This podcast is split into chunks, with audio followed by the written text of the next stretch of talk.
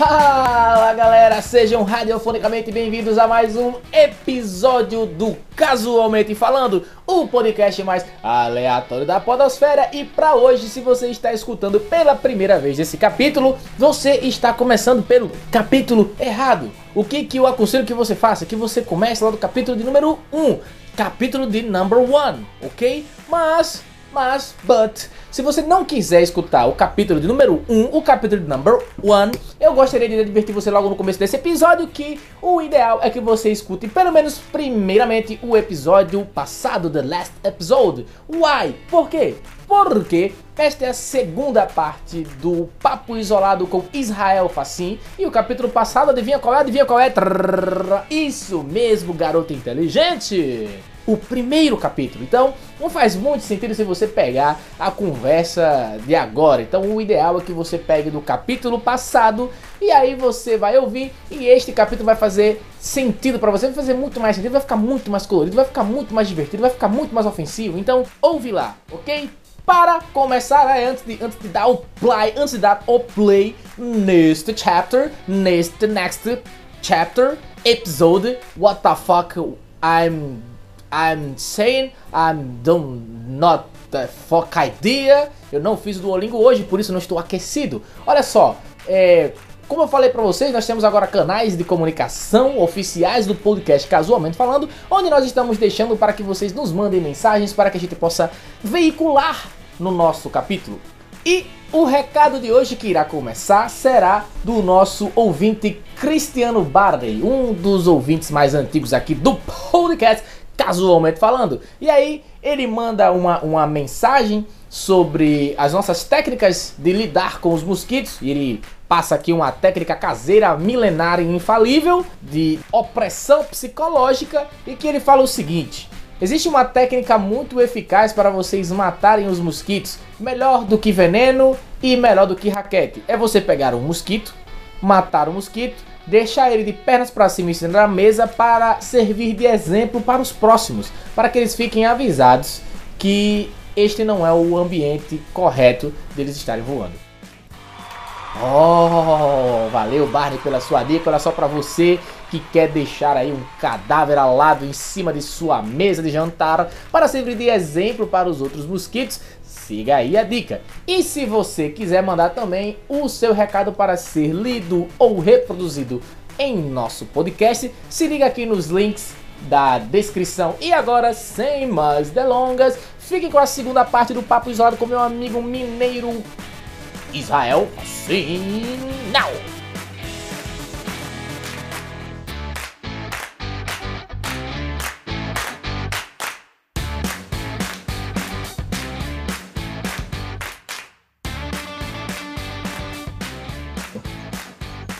Concordo.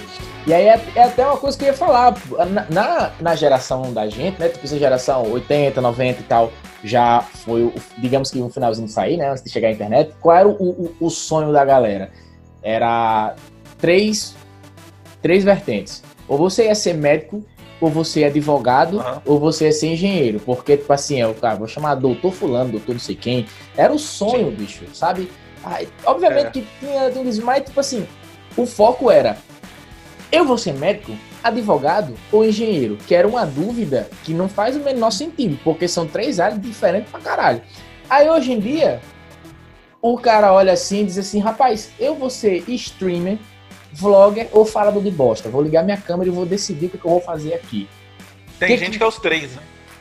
Tem gente que é os três, tem gente que é os três, é. Exatamente. Me diga aí, o que, que, que, você tem a dizer? Geração e gera, geração digital influência. Vamos, vamos abranger. E digital uhum. influência que não tem só o YouTube, né? Tem aqui vem, o Instagram hoje em dia que também gera uma graninha e tal. E a, o sonho da galera é isso, sabe? Atrelado. E eu acho que tem uma culpa também nos anúncios da, da, do YouTube. Porque tudo quanto é anúncio do YouTube é ganhe dinheiro em casa. E aí a galera só conhece Instagram e YouTube, então quer ficar no Instagram e no YouTube. A única pessoa que eu conheço que ganha dinheiro em casa é prostituta, né? E olha lá. A ganha, ganha dinheiro em casa de massagem, em casa de prostituição, em casa. Sim, sim, sim.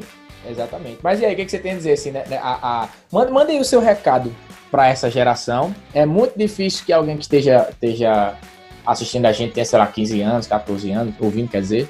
Se tiver ouvindo, tomara que seja num fone de ouvido. Qual é o recado que você dá pra essa galera aí? Primeira coisa é que você é um vagabundo, você atrapalha o futuro do Brasil, você não vai se reproduzir, para começar, porque você não vai encontrar ninguém que queira liberar o seu orifício para você jorrar o, o, seu sabe, o seu esguichar algum tipo de coisa que vai gerar algum tipo de vida, porque você é um inútil, você é um vagabundo, sabe? Você fica achando que você vai ser igual o Felipe Neto. Primeiro, para você ser igual o Felipe Neto, você tem que arrancar o tampão da sua cabeça, tirar uma coisa chamada cérebro e colocar um pedaço de merda, colocar um pedaço de cocô, sabe aquele, sabe o famoso esterco que você vai no curral, você pega aquele esterco verdinho, que tá lá, lindo, maravilhoso, o céu azul, a vaca acabou de cagar, tá ali quentinho, tem nem mosca, você pega, coloca na sua cabeça, que aí sim você vai ser igual o Felipe Neto. E você tem que ter um bando de criança atrás de você para ficar te defendendo as merdas que você fala. Porque você não vai contribuir com nada nessa vida. Eu, eu, eu, fico, eu fico assim, encabulado com essa molecada que só pensa em Free Fire, só pensa em.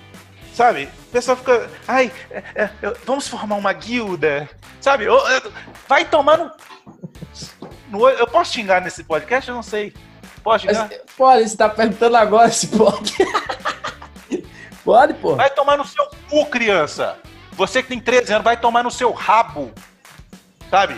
Vai tomar no seu. Porque, ai, vamos montar uma guilda. Aí fica competindo com outro colega lá. Não, você já matou, você já matou, matou quantos? Ah, qual que é a sua experiência? Ah, você, você é mestre? Eu sou mestre no Free Fire, eu sou mestre. Antigamente a gente estudava para ser mestre, professor, doutor, sabe? Ah, não, agora quer ser mestre no, no Free Fire. Ah, vá pra puta que pariu, né, rapaz? Aí fica batendo na mãe porque ele usa aqueles Motorola que fica travando, sabe? Trava mais é. que Stephen Hawking quando dava problema no Windows dele, naquela voz que ele ficava falando. Trava mais que cheirador Trava de cocaína. Vivo. Trava mais que cheirador de cocaína. E aí ele bate na mãe dele porque a mãe dele não quer dar um iPhone pra ele, não, mas ele quer o iPhone. Ele quer o, o, o Note, o, o Samsung Note. Porque se ele não tiver, o, o, coleguinha dele vai matar ele no Free Fire, sabe? Vai dar bug, ah, vai dar lag. Eu, eu não vou eu, vai dar lag. É, ai, mãe, tem que colocar uma internet melhor aqui. Mas um vagabundo de 13 anos não tem a capacidade, não tem a capacidade de prestar atenção numa aula. Aí você coloca ele, pô, o menino é todo tecnológico, você coloca ele na frente da televisão para assistir aula nessa época de coronavírus, o menino não consegue disso. Ai, mas o, o, o, o, pobre, o adolescente pobre não vai ter condição de assistir as aulas online. Ah, vai pra puta que pariu. Todo adolescente tem a porra de um celular, tem Free Fire, tem internet, tem Instagram, tem YouTube. Ah, mas o adolescente não vai ter como assistir aula online. Claro que vai, ele assiste Felipe Neto, ele assiste é, aquele negócio lá de Minecraft. Ele assiste. É, como é que é o nome daqueles meninos lá que fica fazendo. Irmãos Bet. Eles ficam assistindo isso. Esse aí entendeu? Não Fica assistindo. É, Irmãos Bert é um. É dois, dois irmãos gêmeos loiro. Eles ficam dançando, rebolando, fazendo aqueles passinhos. Sabe passinho? Esse ah, passinho de funk? Nossa, velho. Eles ficam, eles ficam assistindo isso o dia inteiro. É um bando de vagabundo. Oh, criança, Mikael, criança eu, eu sou o seguinte, eu, se eu sou deputado, se eu sou senador, eu faria uma lei que eu falaria, criança tem que apanhar. Entendeu? Criança tem que. Na verdade, não é que criança tem que apanhar, criança tem que ser obrigada a apanhar. É todo dia, é fazer uma lei no Brasil que o menino chegou da escola, pediu benção à mãe, comeu tudo, fez os deveres de casa, tomar um tapa depois. Toda criança, toda a criança. Pra ela crescer traumatizada, que o trauma vai fazer ela ser um adulto forte. Entendeu? Sim, sim, sim. Sim, sim. Rapaz, eu, eu, eu tenho um parentezinho. Eu tenho um, um, trauma que é tipo assim: uma vez eu quis dar uma de gostosão. E aí eu tava em casa e eu saí pra, pra jogar videogame e não avisei a minha mãe. E você sabe que, tipo, anos 90, você tem que dar satisfação de tudo pra sua mãe. Principalmente se você só tem, sei lá, 9, 10 anos. E aí eu, não, sou descoladão, fui jogar videogame que era na outra rua. Na época, uma hora era 50 centavos. Então, qualquer dois contos, você, tipo, passava o dia inteiro e foi exatamente o que eu fiz. Quando eu voltei para casa, minha mãe olhou para mim serena, ela estava sentada já. Eu acho que ela sentiu que eu estava chegando. Ela estava sentada num banco de frente para o sofá e ela disse assim, muito serena: Mikael, sente-se aqui no sofá. Quando ela disse isso, eu já chorei dali, pô. Porque eu já sabia o que, que ia acontecer. E aí ela disse, olhou no fundo dos meus olhos: Você estava onde? E eu disse, tava no videogame, já chorando em prantos, porra, tava já, tava no videogame. Ela fez, por que você não me avisou? Eu esqueci, mano. Só tem nós dois em casa, você esqueceu de me avisar que você ia jogar. Agora é o seguinte, Mikael, olha aqui para mim. Você vai levar uma palmada na mão, que é para você aprender a, a, me avisar sempre que você for sair. Meu irmão, nessa hora, eu já tava já psicologicamente fodido. Eu levei uma palmada só. Depois desse dia, quando eu tinha 22 anos, já no meu trampo, já com tudo, um dia eu disse, mãe, eu vou aqui na casa do, de Júnior, que era amigo meu que morava na outra rua. E quando eu saí, eu percebi, caralho, eu falo pra minha mãe, até hoje, que eu vou na casa de um amigo meu na outra rua, meu irmão. Sacou? Então, o trauma me educou, porra. Olha só, uma pessoa melhor, só tô aqui hoje por causa do trauma. Trauma, ele educa, né? O pessoal fala, ah, o amor educa. Não, porrada educa. Entendeu? Dá porrada na sua criança, você que tá ouvindo agora. Você tem primo? Você tem irmão mais novo? Dê porrada neles. A criança precisa de porrada. Porrada faz crescer. Entendeu? Por isso tem as crianças. Já, já reparou que as crianças de 13 anos hoje são as crianças meio amuadas, meio. Sabe? Você vai conversar com elas, elas não conversam, elas não têm assunto. É porque não toma porrada. Entendeu? É, você chega, você chega perto de uma criança dessa, ela já fica quieta, já fica, não fala nada. Chega perto. Agora, chega perto de uma criança que toma cacete todo dia. Ela vai falar: Oi, bom dia, como vai você? Tudo bem? Como é que o senhor está? O senhor, senhor aceita uma água? O senhor quer um suco, um café? Não, obrigado. Então. É que nessas crianças aí, criança hoje tá. Agora, tem criança que é, é muito. Que também é, é, é, é, muito. É falta de porrada, mas também é muito estivitada, é muito ignorante, sem educação, entendeu? Tem muita criança que é assim também. Tem uns, é, como é que fala? Criança metida, né? Hoje em dia tem as crianças metidas. Você vai dar um presente para elas, elas falam assim: ah, é, meu tio já me deu uma dessa também. Sabe? Tipo assim, você dá um presente para elas, um. Ah, mas esse aqui é falsificado, né? Rapaz. Sabe umas crianças metidas? Rapaz, uma criança que apanha não diz isso, não. Tá aí, eu nunca disse isso. Ó, vixe, você, olha, se, se chegasse seu tio desse o um saco de adubo, você dizer, obrigado, eu, muito obrigado, era disso que eu tava precisando agora, eu vou abrir minha própria horta, que legal. Quer me ajudar, tio? Hoje em dia, se você der um, um, um tablet que não pega chip, essa porra! Não, o tablet, o tablet tem que ser iPad. É, tem que ser o iPad. Entendeu? Tem que ser o iPad. Na minha época, na minha época não tinha tablet, né? Na nossa época não tinha tablet. Mal, mal você tinha uma televisão, e se você quisesse ter alguma coisa pra você brincar, era, sei lá, um pedaço de pau, um, um, uma pedra, que você tinha que inventar uma brincadeira ali. E as crianças não. Ah, eu, é, você dá um. Você dá um, um tablet pra ela da multilaser, ela fica chateada com você. Caraca. Olha só, ela fica chateada. é. Rapaz, e na época que a gente era criança, tudo, tudo, era diversão, né, bicho? A gente fica falando isso e tal, mas é verdade, porra. A gente não ia pensando merda, não. Olha, hoje imagine que cai a energia. Olha o apocalipse. Você está sem Wi-Fi. Sacou? Sim. Olha o apocalipse causado no ambiente, no mundo. Tá todo mundo desesperado, os meninos começam a chorar. Ai, porque caiu. A galera do LoL fica dizendo: ai meu Deus, eu vou perder essa quest. E aí, tipo, na época da gente, a gente pegava a porra de uma lata de leite, furava a porra da lata de leite, botava uma vela dentro Caralho! Ia todo mundo pra rua ficar iluminando a rua, feito uns vagalumes, mano. E era é da hora aí. demais, porra. Já fizesse isso? Pois é, ué. Cara, quando, quando você é criança, quando você tem. Eu lembro que uma vez a gente tava cavando barranco pra fazer uma toca, alguma coisa assim. Aí o barranco caiu em cima da gente, foi sorte... a gente foi soterrado. Foi incrível, foi assim. São coisas que fazem a gente viver, né? sim, sim. São coisas, são coisas que a gente cresce com aquilo, né? acho que falta isso nas crianças hoje em dia. E aí essa coisa de o sonho das crianças é virar, virar youtuber, virar streamer, é, ai que vai jogar, ai que vai. Sabe? Pô, na nossa época não tinha esse negócio de jogo online. Eu fico imaginando como vai ser as próximas gerações, entendeu? Porque assim, pelo, na, na, na nossa a galera tava querendo ser engenheiro, tava querendo ser advogado, tava querendo ser professor. como é que vai ficar as próximas gerações? Todo mundo quer fazer YouTube, meu irmão. Quem é que vai fazer o resto das coisas, tá ligado? Se, se, se isso começa a aumentar.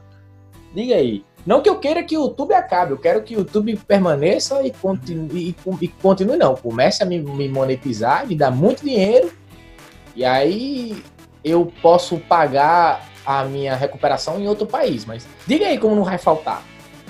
Não, eu acho que não. Assim, é indecifrável, né? Ninguém sabe. É, eu sou a favor de cortar a internet agora, de todas as crianças. Sim, até, sim. até 18 anos, cortar a internet.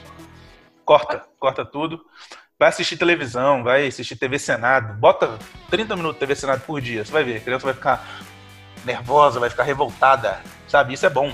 A raiva, Deveria... nervosismo, sabe? Aquela coisa. Deveria ser instituído também o, o, o, o dia sem internet. Porque pense bem, eu posso dizer isso e pode ter gente que, ah, mas é absurdo. Meu amigo, em São Paulo tem uma lei que restaurante não pode vender carne na segunda-feira. Você quer algo mais merda que isso, bicho? Aí, eu, se você pode passar um dia sem comer carne, você pode passar um dia sem acessar a internet. Sim. E é o dia que você vai andar de carne de rolimão, você vai soltar pipa, vai soltar peão. Vai... Então, isso tudo aí, eu acho que é uma maneira de você educar, né? Você educar. Então, em casa mesmo, você vai lá, a criança chega. A primeira coisa que você faz é cortar a internet, quebrar o roteador. Quebra. entendeu? Puf. A criança. Faz, aliás, faz a criança quebrar. Entendeu? Isso. Faz ela, dá um martelinho pra ela. vamos brincar de carpinteiro? Vamos brincar de carpinteiro? Vamos. Aí, vamos lá, vamos consertar o roteador? você pega um martelinho. Olha, bate, bate, olha só pra você ver, tá consertando. É verdade. Bate mais forte. Pá, quebrou ali. É uma das maneiras de ensinar a criança. Ah, mas eu vou ficar sem internet. Pois é, mas. Pois é. Sim, você se divertiu sendo carpinteira, né? É, não dá pra ter as duas coisas no mesmo mundo, né? Vamos falar a verdade, né? Você, a, a, vida é assim, né? Você é feliz de um jeito, de outro jeito não tem como. Dos dois jeitos não tem como, é um jeito só. E no final das contas acaba a criança descobrindo que ela nem tem como ser youtuber e nem tem como ser carpinteira. Então, pelo menos essas duas profissões ela não vai seguir. É, eu acho que é o seguinte, nós temos que fazer um banco de criança. Mas tipo assim, ó, criança tal vai ser. Criança tal vai ser. É, não, você, você tem cara de carpinteiro. Não, você tem cara de, de pedreiro. O outro não, você tem cara de sapateiro. Não, você tem cara aqui de, é, sei lá, de pescador. Não, você tem cara. Então, assim, vai dando as profissões para as criancinhas, para elas ir estudando como ser carpinteiro, como ser sapateiro. Menino com 5 anos de idade, você vai dar um presente para ele, dá uma maletinha de ferramenta. Entendeu? Sim. Sim. Manda a galera do signo decifrar, né? A galera do signo não gosta de prever futuro. Isso olha aí, ó. Se fulano de tal nasceu tal hora, tal dia, tal mês. E aí? Qual é a, a, é. a predisposição que ele é. tem para ser no futuro? E aí, se ele errar, vai. Ah, esse aqui, é, esse aqui vai ser radialista, esse aqui vai ser não sei o quê. Precisa até de, de, de uma ação como essa pra galera, enfim, aprender que é, astrologia não tá errado, né? É, eu, eu acho que é o tipo de coisa que não precisa, né? Não, acho que a astrologia é uma é uma grande é uma grande é um grande erro, né? Astrologia, esse negócio de signo, a pessoa que usa desculpa para tudo. Por exemplo, ai, desculpa, é que eu sou taurina. É. Desculpa por eu, por eu ser introspectiva, mas é que eu sou eu sou de Aires. Vai pra merda, né? Você Ué. é um você é pau no cu, entendeu? Não é o seu signo. É. Não é um animal não é um animal que vai definir a sua vida. E uns animal que não existe, por exemplo. É. Você já viu por aí um Sagitário? Você nunca viu um Sagitário. Como é que você pode dizer, ah, é Sagitário é assim? Sabe como é que você sabe que é assim? Você, você nunca viu, você já viu, você nunca viu uma virgem? Eu nunca vi uma virgem. Você... Como é que a pessoa, ah, eu sou de virgem. Ah, eu sou desse jeito porque eu sou virgem, não. Você nunca viu? Os caras já estão deixando do Islã que a, a, as 70 virgens nunca chegam. Hoje em dia não vale mais, não vale mais a pena, não. não as, crianças, as crianças já estão perdendo, já estão nascendo. É que nem o caso do. do já ouviu falar? É, do siso, sabe dente siso? Dente sim, siso, sim. ele é. Ele é um dente que nasce depois dos 21 anos, né? Então, é, eles falam até que é o dente do juízo. Então, as pessoas têm tirado tanto siso sabe? O siso já tem ficado tão em desuso que já está nascendo criança sem siso. Você acredita nisso? Assim como as pessoas já não já estão perdendo tanto cabaço, já está nascendo criança descabaçada já. Cara, deixa eu fazer uma pergunta para tu agora. Você falou no começo que, que faz stand-up, né? Nós somos aí colegas de profissão, mesmo que separados por algumas centenas de quilômetros. Sim, vou abrir um parênteses, pode estar tá aparecendo agora o barulho da chuva. E se tiver, eu não vou tirar na edição, não, porque dá muito trabalho. E se eu quisesse trabalhar, eu não seria comediante. Por quê? É bom pra dormir, né? É, ah, é ótimo pra dormir, mano. Por quê? Que qual foi a tua motivação a começar a fazer stand-up? Caio, certo dia, estava eu na roça, era um verão, 32 graus, eu tinha lá meus 12 anos, e aí tinha acabado de acordar, vi lá de longe, na fazenda, meu pai trabalhando, fazendo o trabalho de sempre, e aí com um facão dele afiado, cortando cana. Aí eu olhei para aquilo e falei assim: vai pra puta que pariu, não vou fazer isso nunca na minha vida. Aí eu falei assim: vou ser comediante. Ah, então a sua, a sua motivação. Eu... Caraca, bicho, você foi longe, viu? Você. Se tem um exemplo de alguém que pensou fora da caixa, foi você. Pensou realmente fora da realidade completa, assim, de um negócio tipo assim, ah, eu não quero, não quero trabalhar na lavoura, eu vou ser comediante melhor. Mané Lavoura, rapaz. Mané Lavoura, sol quente, sai fora, bicho. Não. Tá trabalhando na enxada? Não, quero fazer outras coisas aí. Quero trabalhar na noite. Entendeu? Quero comer os lanches aí nos botequim que serve. Quero curtição, né? É, olha, eu eu gosto muito de fazer show em bar, porque show em bar sempre rola uma jantinha, né, meu irmão? Jantinha não, geralmente, no começo é a única coisa que rola, né? Porque nem dinheiro rola. Às vezes, às vezes rola uma jantinha, às vezes. Você fala assim, ô, oh, então, é... e aí, que horas vem o lanche? Falou, lanche? Que lanche? Não combinei lanche com você não. Tipo assim, você não tá, você não tá cobrando o show, você não tá fazendo, entendeu? Bicho, Ou então o cara, te, o cara te manda um lanche e no final vem a notinha, assim, pra você pagar. É... é mano, é pra pagar. É, eu pensei que você tivesse com fome e me adiantei. Olha como o atendimento da gente é bom. Tá vendo? É, eu fazia eu fazia um show num, num, restaurante, num bar, restaurante petiscaria que tinha, eu fazia eu tinha uma noite semanal e era muito bom porque a janta era era pro elenco, sabe? E era bom porque geralmente se apresentava tipo cinco, seis pessoas. E aí eu cheguei, eu, eu não tinha marcado janta ainda com, com o cara. E eu fiquei, caraca, bicho, só no, no tipo, minutos antes de começar, no minutos, minutos antes de terminar, né? tava terminando que eu tava lá apresentando, que eu falei, pessoal, eu lembrei, caraca, agora a janta da galera. Aí foi que eu imaginei, não, vou pelo menos pagar um petisco aqui. Aí o dono do bar veio pra mim e fez, olha, se tu quiser jantar com os meninos, ó, é só ir ali do outro lado, pode pegar, pode se servir. Eu digo, ah, economizei dinheiro, ainda jantei, gostava. Pelo menos jantava fora uma, uma vez por semana. E eu fiz uma live recentemente, bicho, numa pizzaria, que o dono da pizzaria deu pra gente quatro pizzas, bro. Eram só quatro Olha. pessoas, boy. Eram quatro, não, cinco pessoas se apresentando, foram quatro pizzas, meu irmão. Diga aí. É, quase uma pizza para cada, né? É. Beleza. Um da galera, um dos que estavam no, no, no, casting, precisava de uma pizza só para ele? Sim, precisava. Mas o resto é, é, é muita coisa, cara. E dentro do stand-up, cara, sim, é muita coisa.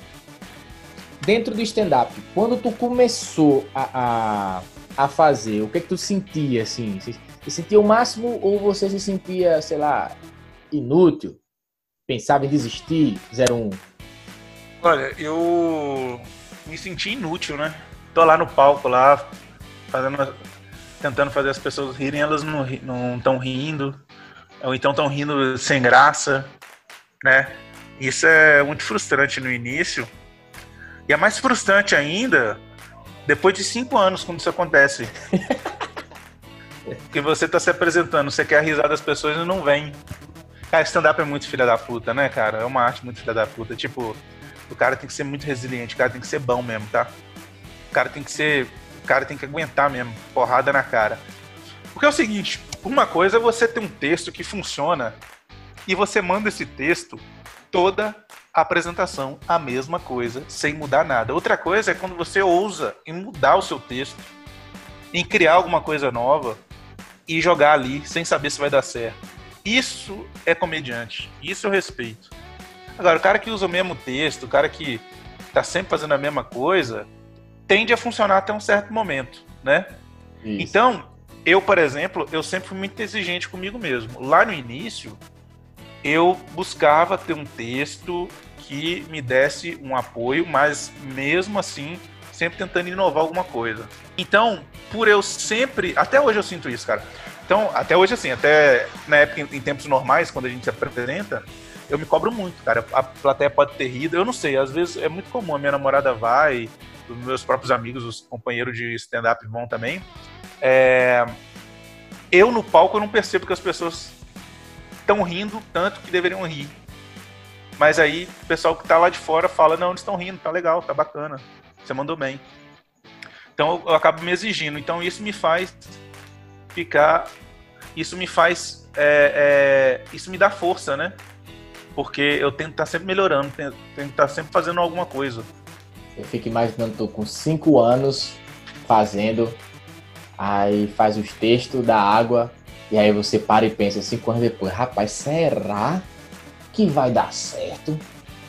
Será? É... Uma dúvida assim, que você não, não tentou o suficiente ainda, né? Não. E outra coisa, né, Mikael? É, você assistiu aquele documentário lá do Vitor Amar? Isso, assisti. É o que eu ia falar logo em, logo em seguida. Mas a gente aqui já, então, já, já emenda. Ele... Boa. O documentário Vitor Amar, ele me convidou para falar pelos comediantes do interior, né? O... Você ainda está aí numa região que é, que é a região metropolitana de Natal, né? Você está aí no Rio Grande do Norte e tal.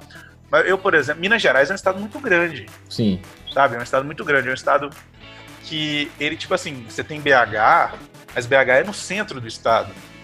Então, você não tem uma região metropolitana forte, como por exemplo em São Paulo, onde você tem um grande ABC ali, que tem os clubes da, da região. E se o comediante quiser ou conseguir, ele consegue pelo menos se apresentar quatro vezes por mês. Para não dizer que é só quatro, ele consegue se apresentar aí no mínimo umas seis vezes por mês. Como? Talvez uma ou duas vezes por semana, entendeu? Sim. Consegue um open ali, consegue um, um, uma canja aqui, é, conhece um comediante que deixa ele abrir ali, e aí ele consegue fazer umas quatro, quatro, cinco, seis apresentações por mês. Agora você pega o interior, que aqui em Minas, aqui, por exemplo, hoje eu moro em Viçosa, sou de Carangola, mas eu moro em Viçosa, que é uma cidade também do interior. O comediante, ele faz, eu falei isso no documentário, o, do, o comediante, ele faz um show por mês. Então, você pega um comediante é, da, do interior e um comediante de uma capital tipo São Paulo, que é o padrão, o comediante de São Paulo que faz quatro shows no mês, no mínimo, o comediante do interior leva quatro meses para fazer a mesma quantidade. E isso quer dizer o quê? Quer dizer que um comediante do interior ele tem 12 tentativas no ano para se aprimorar. 12 oportunidades no ano para se aprimorar, para melhorar. Sendo que dentro dessas 12, pode ser que numa noite você vá muito mal.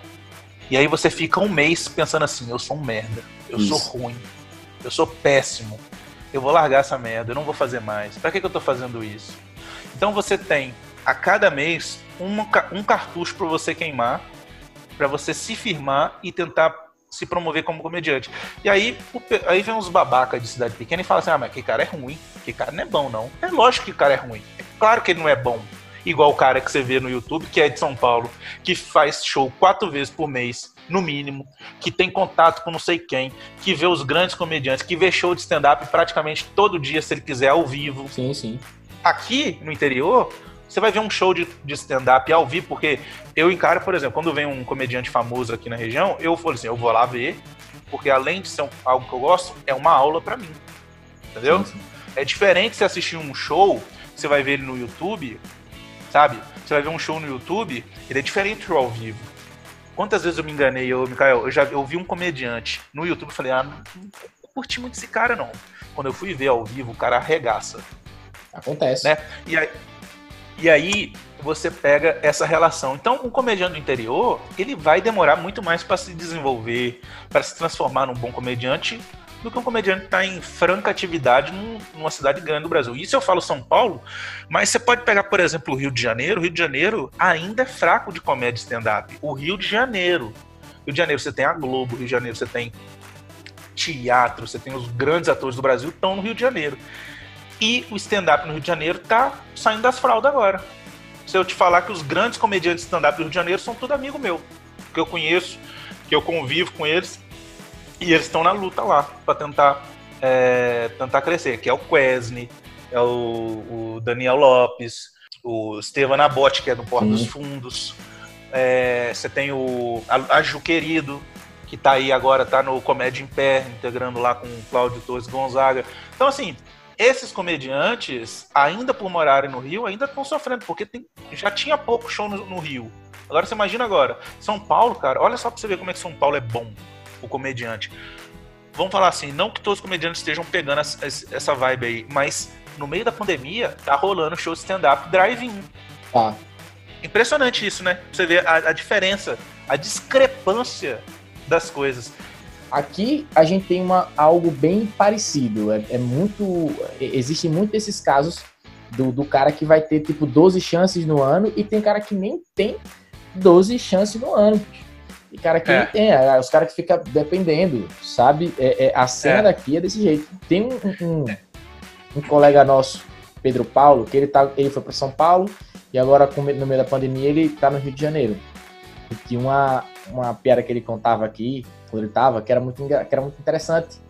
Porque ele falava que, tipo, ah, tá bacana, eu comecei a fazer comédia, muita gente começou a fazer comédia.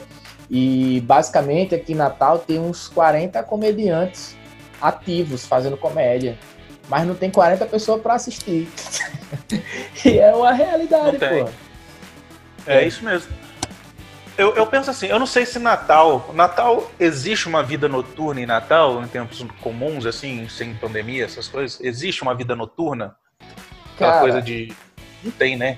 É, é, bem fraco, e uma coisa que eu até falava com. Que eu tava falando com um colega meu, né, Bosco, que ele também grava aqui com a gente, Bosco Santos, que além da cultura noturna que não ser tão difundida, não ser tão forte, é muito puxada pra música, entendeu? É muito uhum. tipo assim, a galera sai de noite, mas é que eu quero ir para um barzinho que tenha música ao vivo. Não que eu esteja reclamando, eu ganho mais tocando do que fazendo stand-up. Mas tem muito uhum. disso, entendeu? Então, se a gente leva, se a gente depender da pessoa que, cara, hoje eu vou fazer algo diferente. Vamos ver o que está acontecendo aqui na cidade? Nunca vai vir ninguém. Então, o esforço Não. que tem para buscar a galera que vai para lá, para o canto que está querendo fazer o show, é, é gigantesco, bicho. Gigantesco. Então, é, eu percebi uma coisa que é o seguinte, não sei se faz sentido. Mas. Mas. O que acontece? São Paulo é, é a cidade exemplo, assim, pro stand-up. Por quê? Por que, que o stand-up é bom em São Paulo? Porque São Paulo existe a tal vida noturna. Quando eu falo vida noturna é o seguinte: a hora que você quiser em São Paulo, você come um japa. Tô falando comer um japonês, não. Consegue também, se você quiser comer ah, um japonês. Você ah, vai pro bairro da tá. Liberdade é, você consegue pedir um japa, você consegue pedir uma comida árabe, você consegue. A hora, se você quiser para um spa, às três horas da manhã vai ter. É uma metrópole. Uma metrópole é, internacional. A característica dela é ter o que você quiser 24 horas por dia. Então, em cidades onde há vida noturna, a tendência é que tenha tipos de entretenimentos variados. Então, obviamente, você tem um ecossistema que vai permitir você ter também bares voltados para comédia.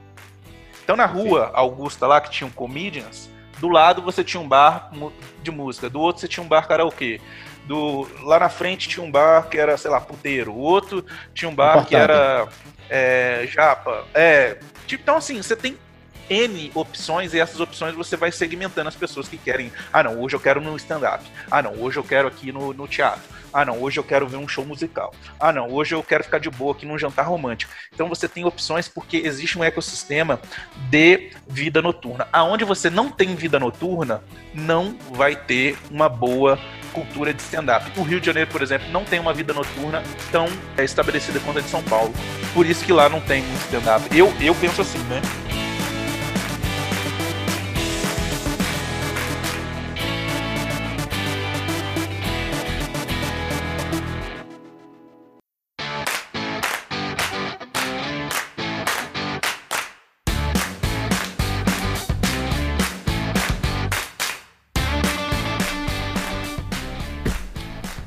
E é isso aí, galera. Esse foi mais um episódio do Casualmente Falando. A parte número 2 do Papo Isolado aí com Israel Facim. E em breve nós estaremos aí lançando a parte de número 3, a final da trilogia do Papo Isolado com meu amigo mineiro Israel Facim. Gostaria de agradecer a todos vocês que acompanham o nosso podcast.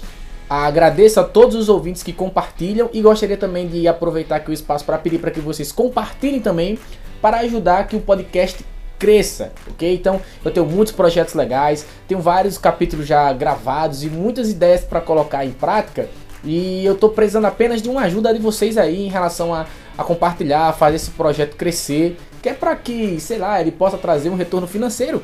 Retorno financeiro este que eu estou buscando junto com uma campanha de apoio é, pelo Apoia-se. Então, se você quiser saber como funciona, tem um link aqui na descrição. Você pode ser um apoiador do nosso projeto para fazer com que os capítulos do Casualmente Falando sejam cada vez mais recorrentes, doando aí dois reais, dois reais por mês, dois contos por mês.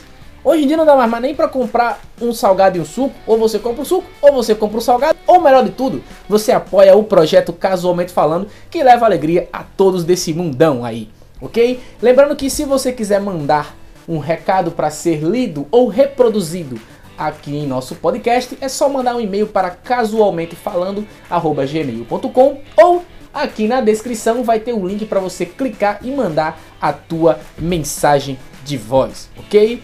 Lembrando que os links para as minhas redes sociais estão aqui na descrição, assim como o grupo do Facebook. Gostaria de agradecer muito a vocês, mais uma vez ao meu amigo Israel Facim, e fiquem de olho que o capítulo de número 3, o final, vem soon. Muito obrigado a todos que estiveram até aqui. Um beijo na nuca e até o próximo episódio.